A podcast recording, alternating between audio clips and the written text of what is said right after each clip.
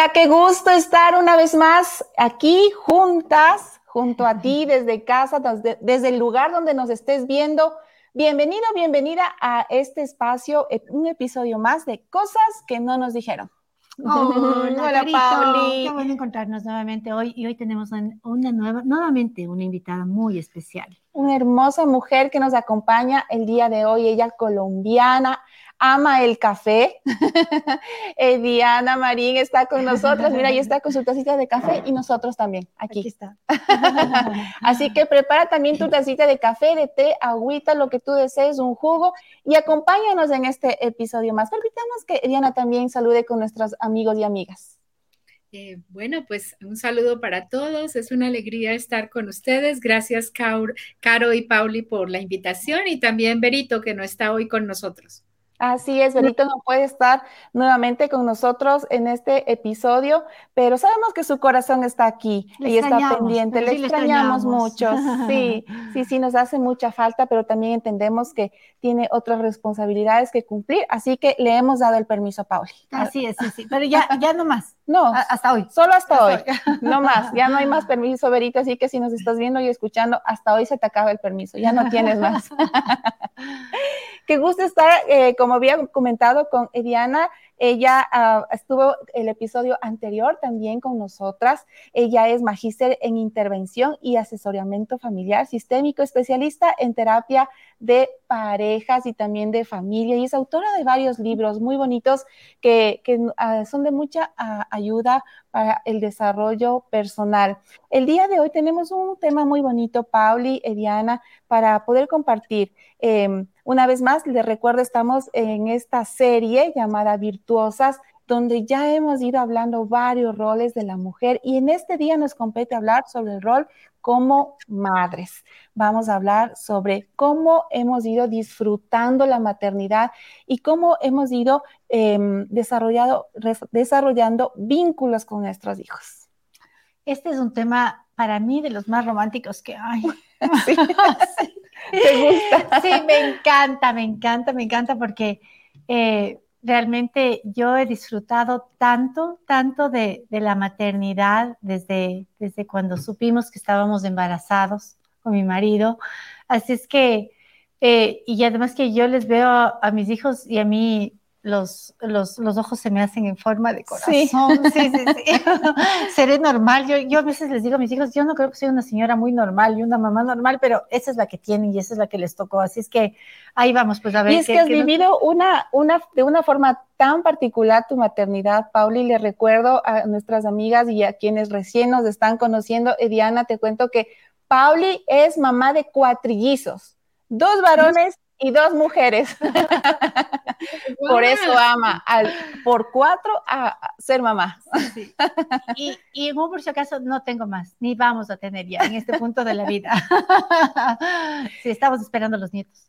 Sí, yo tengo dos hijos y es una maravilla poder compartir con ellos, poder disfrutar cada una de sus etapas desde el embarazo, como decía la Pauli, es algo que está en nosotros, esta sensación de maternidad, de poder cuidar a nuestros hijos y poder ir creando vínculos, Eliana, qué importante con ellos. Sí, así es. Bueno, qué lindo. Felicitaciones por esos cuatrillizos. Gracias, Eliana. Y también, claro, tus dos, dos pequeños. Bueno, yo tengo dos, eh, dos hijos, eh, una nena Em, y un varón. Eh, mi hija pues ya también ya voy a empezar a experimentar el nido vacío porque justamente en septiembre viaja a, Europa, va a ser un año de servicio misionero, así que pues mm. imagínate, va creciendo y, saliendo del hogar, ¿no? Es, es, una nueva etapa para mí. Wow, Paoli, van por ahí, ¿no? Ay, en cambio yo, querida Diana, tengo a mi hijo viviendo en tu tierra, en Colombia. Ajá, y, sabes que eso del nido vacío, eh, a mí, ya, prepárate amiga, porque la verdad, a mí, a mí se me llevó un pedazo de mi corazón, mi guagua, entonces eh, realmente ha sido un proceso, eh, un proceso que, que, lo, he, pasado difícil, pero lo, estoy pasando, tomado de la mano de Dios y de nuestra familia porque es difícil ver, volver, soltar a los hijos ya cuando se van a otro lado.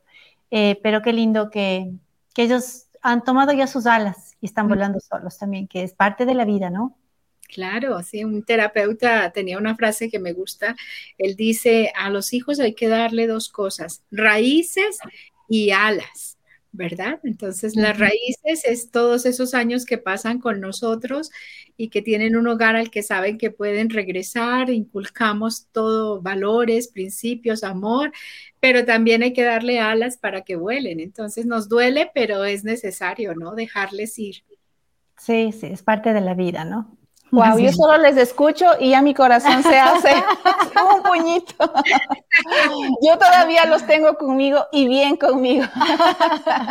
Así que creo que me dan todo el ánimo y la pauta para disfrutar mucho más la presencia de los hijos. Y, eso es importante hacerlo caro. Y yo que tengo mis hijos, mi hijo que ya salió, Gracias a Dios todavía tengo tres más.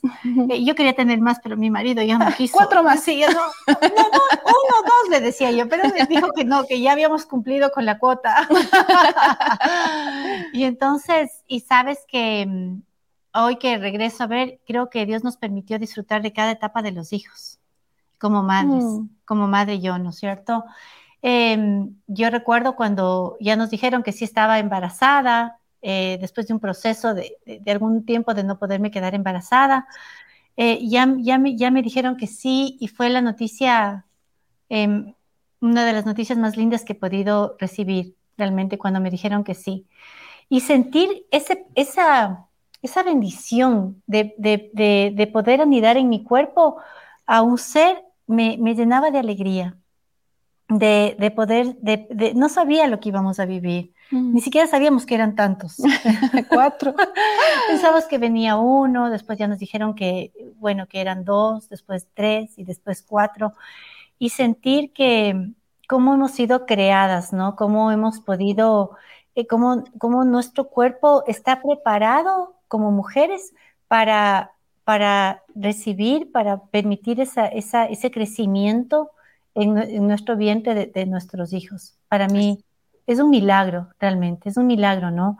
Yo he, visto hace un tiempo, veía un video donde está en cámara rápida, ¿no? Cómo se va formando cada uno de los de las partecitas de los de sus deditos, de sus manitos y saber que ahí estaba Dios, mm. formándonos y poniéndonos un, un sello a cada uno de nuestros hijos, porque déjame decirte, Caro, que mis hijos son bastante diferentes, físicamente y como emocionalmente, psicológicamente, son personas, su personalidad, son sus talentos, sus habilidades son, son bien diferentes. Entonces ese proceso fue lindo, fue lindo. Ya cuando nacieron, la época de, quedarnos en la casa con ellos, de los cuidados que, les tuvimos que, tener porque nacieron prematuros y cada una de las etapas que hemos podido vivir eh, ha sido importante. Y en realidad, sabes que yo no sé de quién escuché, pero a mí sí me, se me quedó muy grabado en la mente el disfruta. Disfruta de la época de caminar, de la época de darles de comer, de la época de enseñarles a ir al baño, de, de cada una de las épocas. Después ya vino la guardería, la escuela, el colegio, la universidad. Y hoy que ellos ya toman sus decisiones. También queremos disfrutar y acompañarles. Ya es diferente, porque, porque los padres vamos teniendo diferentes roles. Mm y yo tengo diferentes roles con mis hijos. Hoy me toca más escucharles. y cuando me piden un consejo, a veces ahí estoy, pero ya como tú decías de Diana al principio, eh, pudimos crear raíces y, y anhelo ver esos frutos también ya cuando ellos crezcan. Y es que parte del desarrollar esta maternidad es justamente este trabajo de ayudarles a crear raíces, como nos decía Diana y, lo, nos recuerdas, Pauli, eh, es hacer este trabajo desde un principio para poder em, que ellos vayan creciendo y, formando su propio camino y, sacando sus alas, como nos decía Ediana. Pero en medio de todo esto se nos van presentando situaciones, se nos van presentando em, retos como mamás en los que nos sentimos a veces que que no, no lo estamos haciendo bien, que no lo vamos a lograr, que no sabemos cómo hacer, no tenemos ni idea y ahora y esto cómo se hace y, y, en el peor de los casos que ni siquiera buscamos ayuda, buscamos un consejo o vamos a internet y, por lo menos leer. Eh, y son situaciones que se nos van poniendo como obstáculos en este disfrutar de la maternidad. Entonces se, se, convierte en muchas veces en impotencias, en culpas que a veces como mamás no podemos disfrutar justamente, no son cosas que nos impiden el disfrutar como mamás eh, la maternidad de Diana. Así es. Bueno, yo creo que es muy importante eh, tener presente una realidad que es no tuvimos padres perfectos y tampoco nosotros somos madres perfectas. Me gusta decirle eso a los padres, ¿cierto? Porque a veces también la expectativa elevada de ser un padre perfecto, hacerlo todo bien, eh, no fallar en nada, pues eso crea mucha ansiedad y en vez de ayudar, pues genera... Eh, culpas, genera ansiedad, como dije antes, y no nos permite desarrollar bien este rol, ¿cierto? Permitiéndonos el aprendizaje y permitiéndonos eh, las equivocaciones, los errores. Entonces creo que si partimos de ahí, decir, bueno, ser padre es algo que no se aprende en un libro, la verdad. Por más libros que leas, no lo vas a aprender. Te va a ayudar algunas ideas y algunas hasta te van a, causar problemas. Esa es la verdad. Pero eh, si, si vamos como con una mentalidad, bueno, estoy aprendiendo a ser padre, lo que hago lo hago por amor. Eh, me permito equivocarme y sigo aprendiendo. Entonces creo que eso podría relajar un poquito más esa tarea de la maternidad y poder disfrutar un poquito más, aún de las equivocaciones. Sí, y, en ese proceso, sabes que nos equivocamos, eh, eh, Diana, es, es importante guardar, aprender a guardar el corazón de los hijos también cuando nos equivocamos. Y creo que una de las maneras que, que yo yo intenté muchas veces guardar el corazón es pedirles perdón a ellos y que me reconozcan como una mujer con fallas, porque soy como una, soy una mujer que tengo fallas.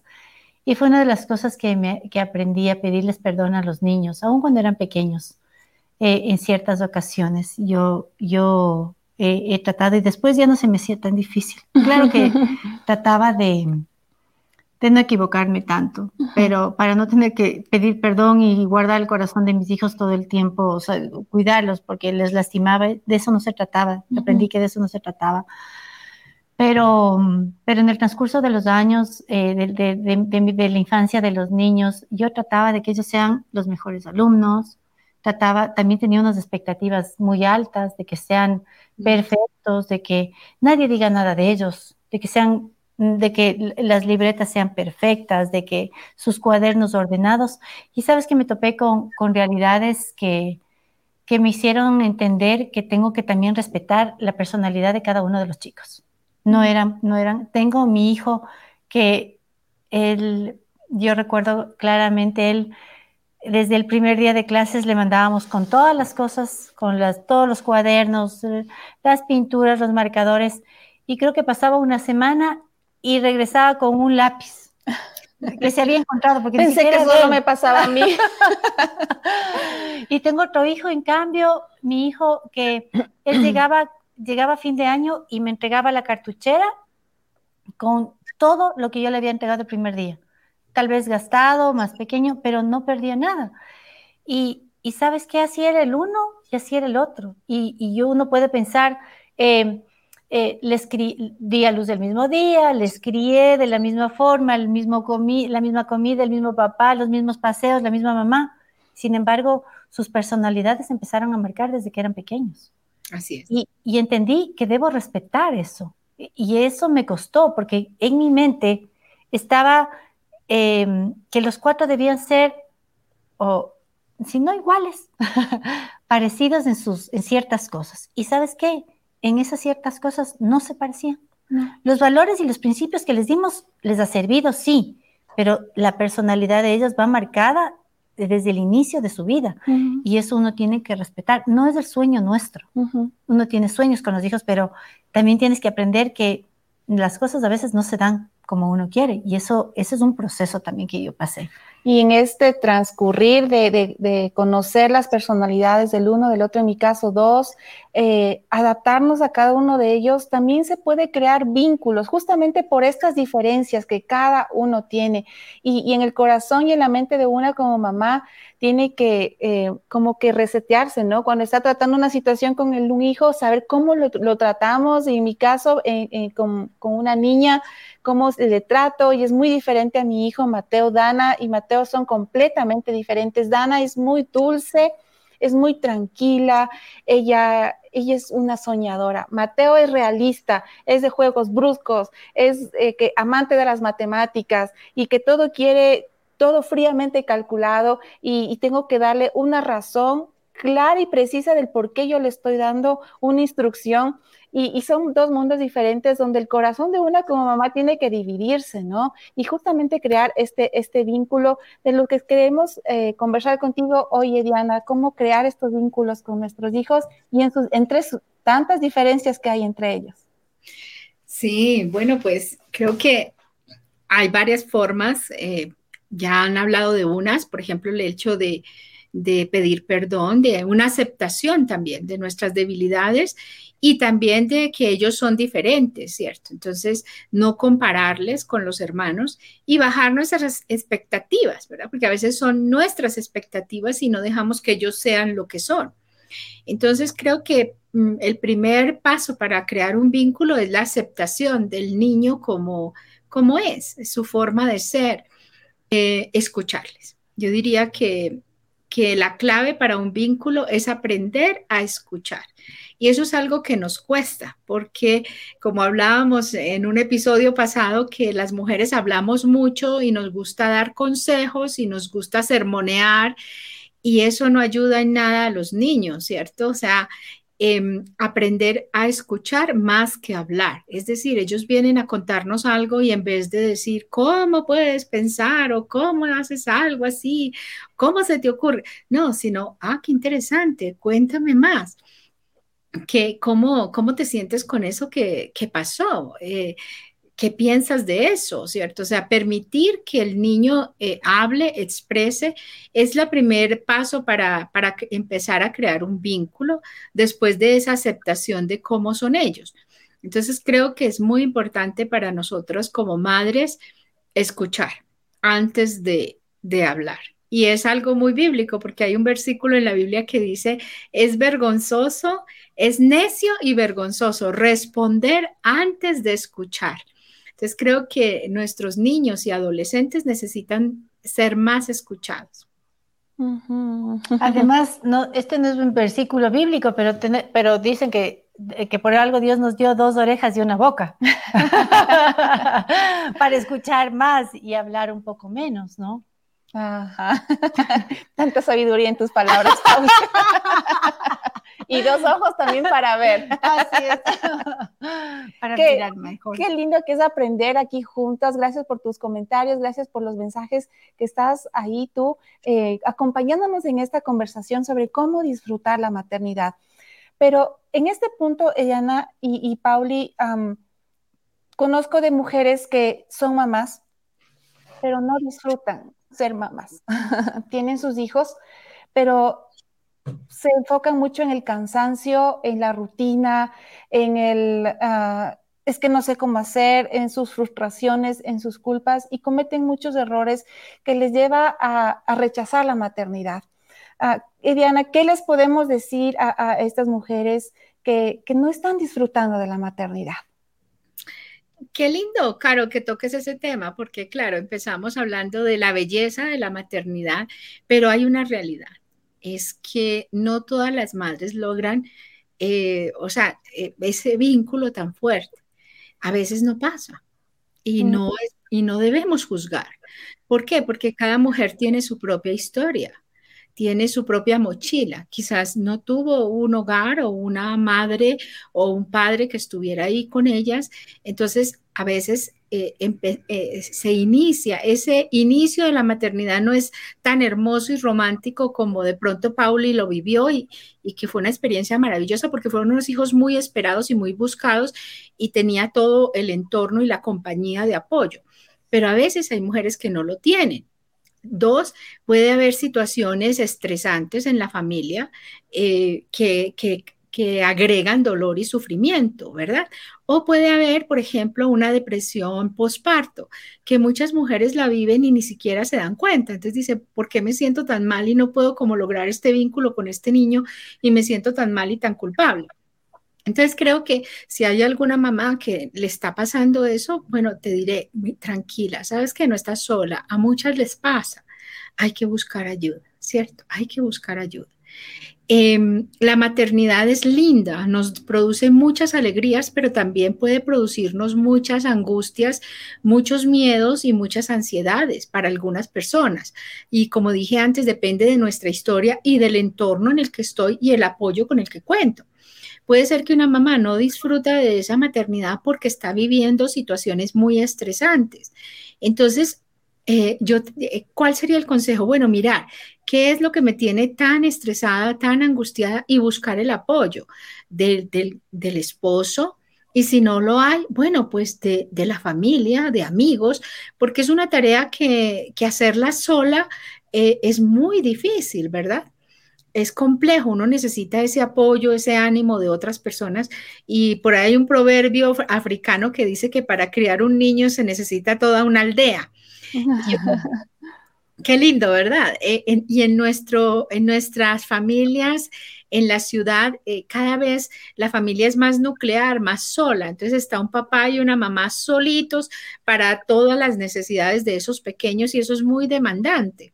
Entonces creo que necesitamos eh, como madres tomarnos un tiempo para oxigenarnos. Yo creo que a veces si nos dedicamos a partir del momento en que nacen los hijos solo a ellos, eh, descuidamos nuestra relación de pareja, pero también nos descuidamos a nosotras como madres.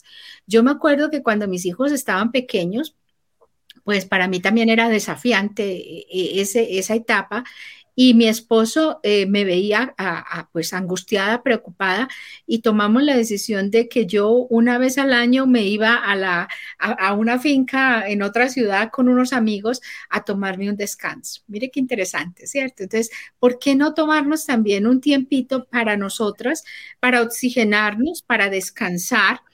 y regresar con más fuerza y con más energía, ¿cierto? Entonces creo que también tenemos que pensar en evaluar qué es lo que me está afectando, qué es lo que me tiene tan estresada y, cuidarme para poder hacer también ese rol de madre. No sé qué opinan ustedes. Yo, sabes que yo también tengo, nosotros tenemos esa terapia también con, con mi esposo. Nosotros tenemos un día a la semana donde él juega tenis, le gusta el deporte y él se va con su grupo de amigos y, se divierte y juegan y se molestan y después se van a comer algo y regresa a la casa relajado. Em, y, yo también lo hago, tengo un grupo de amigas con las que, con las que no es todas las semanas, pero tengo la libertad de salir al almuerzo.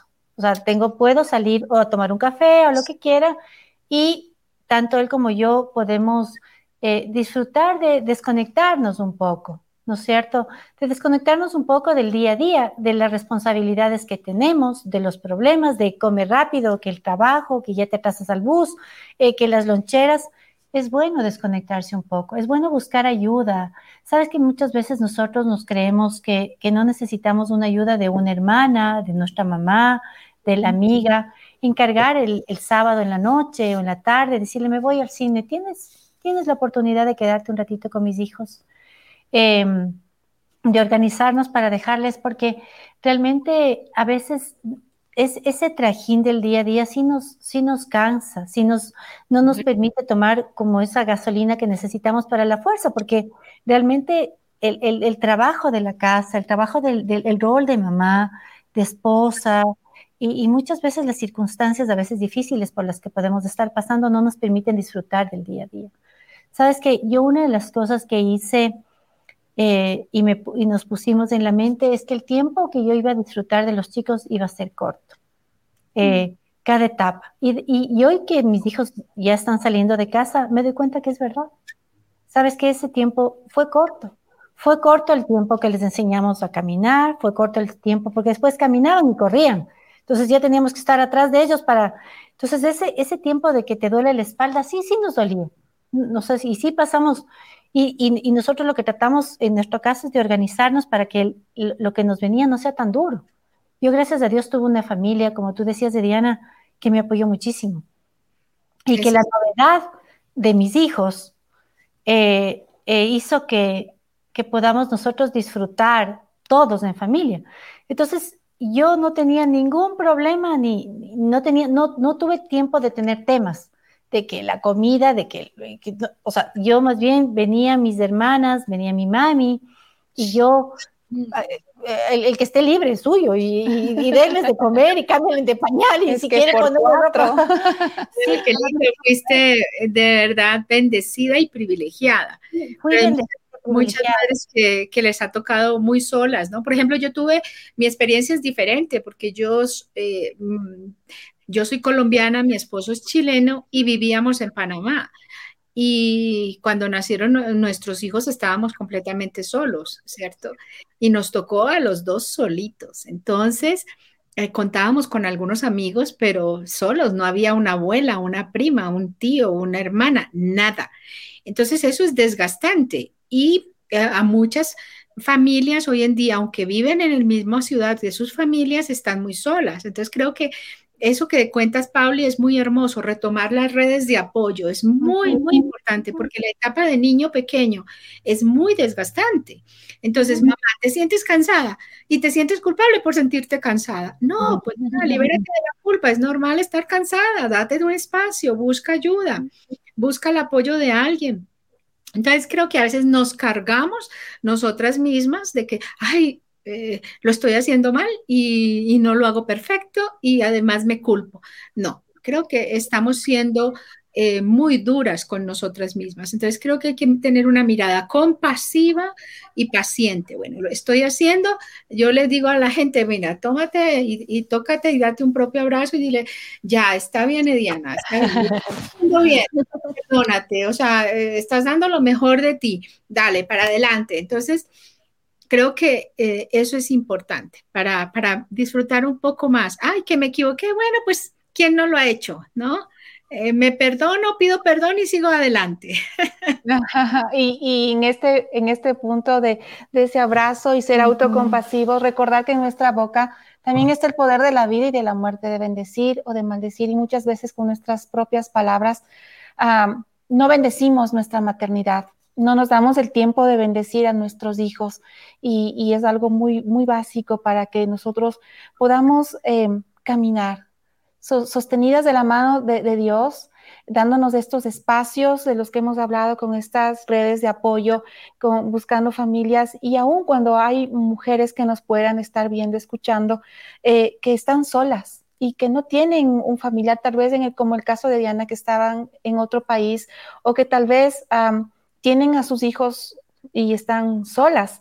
Eh, ¿Cómo reconfortar el corazón de estas mujeres que están solas porque disfrutamos del estar, tenemos experiencias de estar con nuestro esposo, con nuestra familia, pero hay mujeres que están solas y que no tienen este, este abrigo, este abrazo, este apoyo, este decir, descansa, duerme y yo le voy a ver al bebé eh, y, tienen que enfrentar la maternidad de, esta manera. Yo creo que ahí es el, el, rol nuestro ser empáticos con los, con los demás. Sabes que si vemos una necesidad, poniendo un granito de arena, tal vez nosotros no vamos a cambiar el mundo, pero podemos cambiar el mundo de esa persona. Si un, un momento le decimos, ¿qué vas a hacer el fin de semana? Sabes que yo tenía una amiga, yo tengo una amiga que hoy en la mañana estaba conversando con ella y ella, yo le decía, te puedo encargar a dos porque me daba vergüenza encargarle los cuatro, ¿no? Entonces yo decía, es más fácil encargo de dos en dos, ¿no?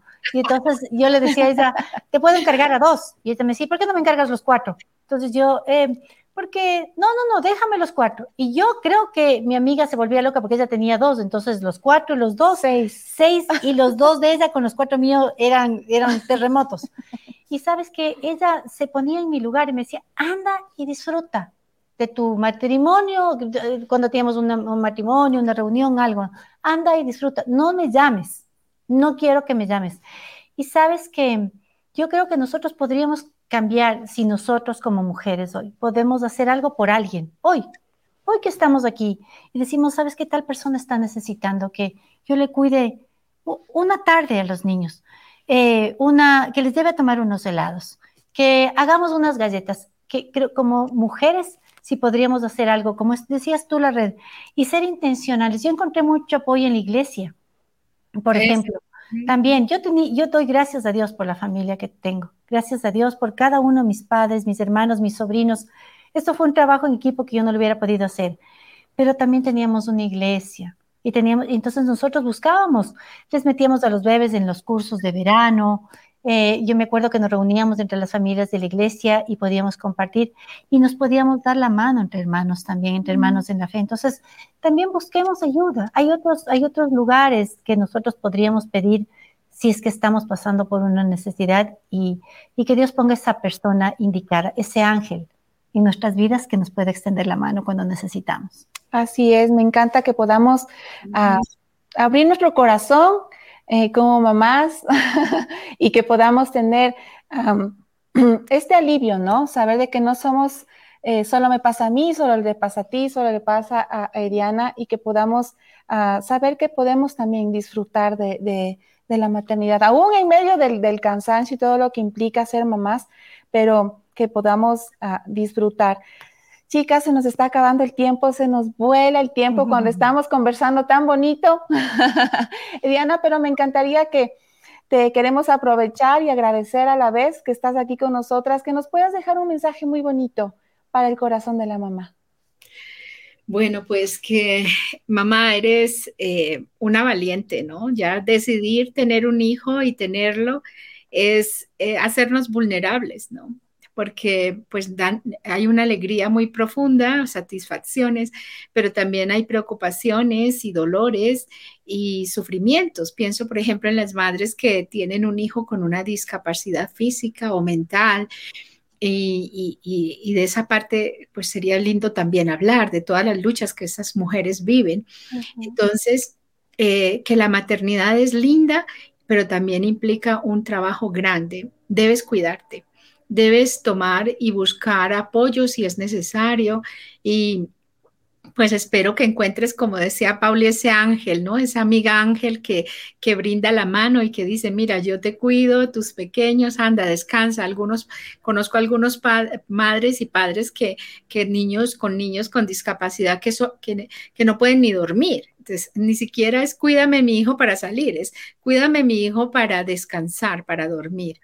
Entonces, mira que podemos hacer muchas cosas por otros si tenemos esa empatía, si abrimos nuestros ojos y vemos alrededor quién necesita de ese apoyo, porque pues eh, la tarea de ser madres es, es desafiante, es hermosa, pero también puede resultar... Eh, desgastante. Así que tenemos que cuidarnos y hacerlo intencionalmente. Espacios para oxigenarnos, espacios para cuidarnos, para tratarnos bien, para ser compasivas con nosotras mismas y eso nos va a permitir dar algo mejor a nuestros hijos.